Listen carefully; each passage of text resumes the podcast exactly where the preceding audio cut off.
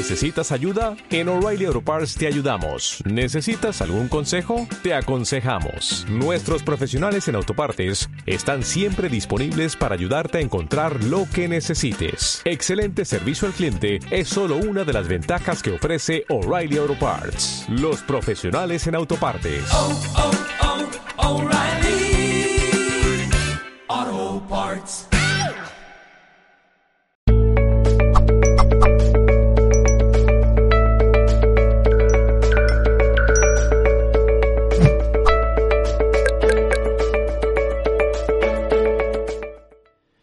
Pasar ahora sí al turno de preguntas. Comenzamos desde Facebook con Zule Rincón, desde Estados Unidos. Entiendo que mucha de nuestra naturaleza tiene mucho que ver con el instinto materno.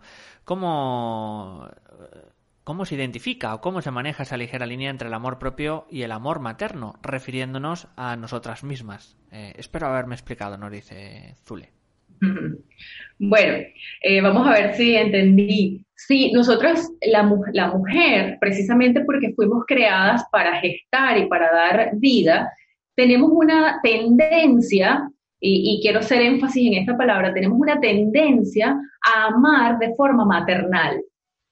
Y esto quizás, eh, ella que hablaba del amor propio, quizás hacia nosotras mismas es positivo porque, bueno, porque tendríamos la capacidad nosotras mismas de cobijarnos, de cuidarnos, de, eh, de velar por nosotras mismas y por nuestro bienestar.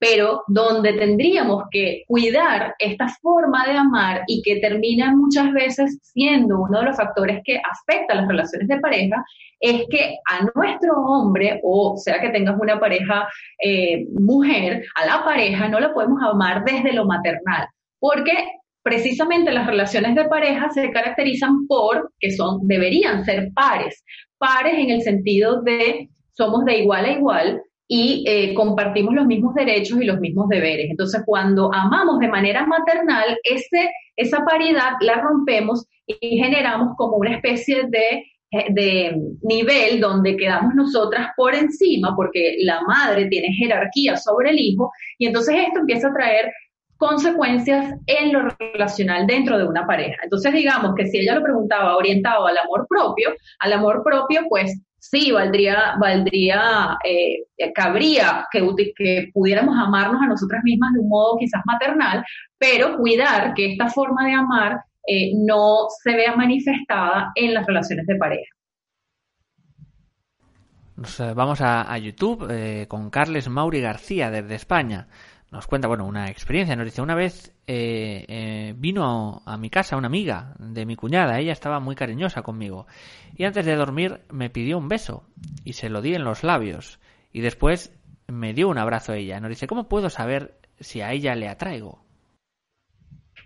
bueno, mira, esta es una pregunta que yo no, no podría responder, digamos, directamente, pero bueno, eh, es, ese evento o esa anécdota pues eh, expresa una atracción, ¿no? Eh, eh, podría estar representando una atracción de pareja, perdón, de, de sí, de, digamos de una relación, una, una atracción que va por encima de, de, lo que sería una relación de amistad, ¿no? Lo que habría que, o sea, más, más allá de todo esto es qué tan cómoda te sientas tú o ella con esto, pero eh, seguramente hay, hay, una atracción por, por ese, esa anécdota que, que ocurrió, ¿no?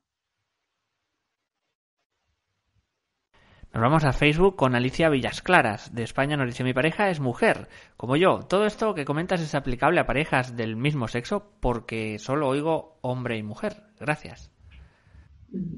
Sí, en algún punto eh, comentaba que esto era genérico y que no hablábamos eh, por supuesto, el hombre y la mujer, digamos que sería como, como eh, lo genérico, pero hablé también de que esto se evidencia también en las relaciones del mismo sexo, en las relaciones homosexuales, porque al final todos tenemos energía masculina y femenina.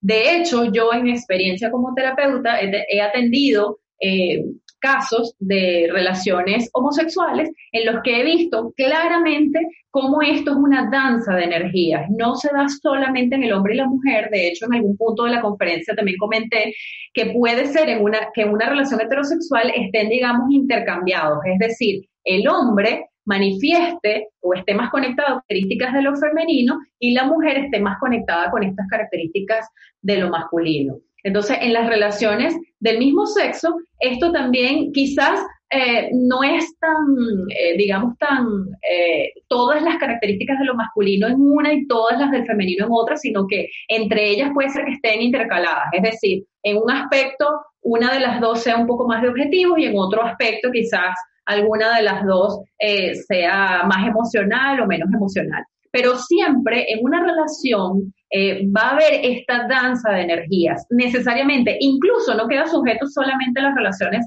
de pareja. Esto es una danza que se da en cualquier tipo de relación, en relaciones de amigos, en relaciones de socios, en relaciones de, jefe y, y subordinado, o sea, es una danza al final, la parte relacional siempre va a ser una danza de estas energías, porque si no, chocaríamos.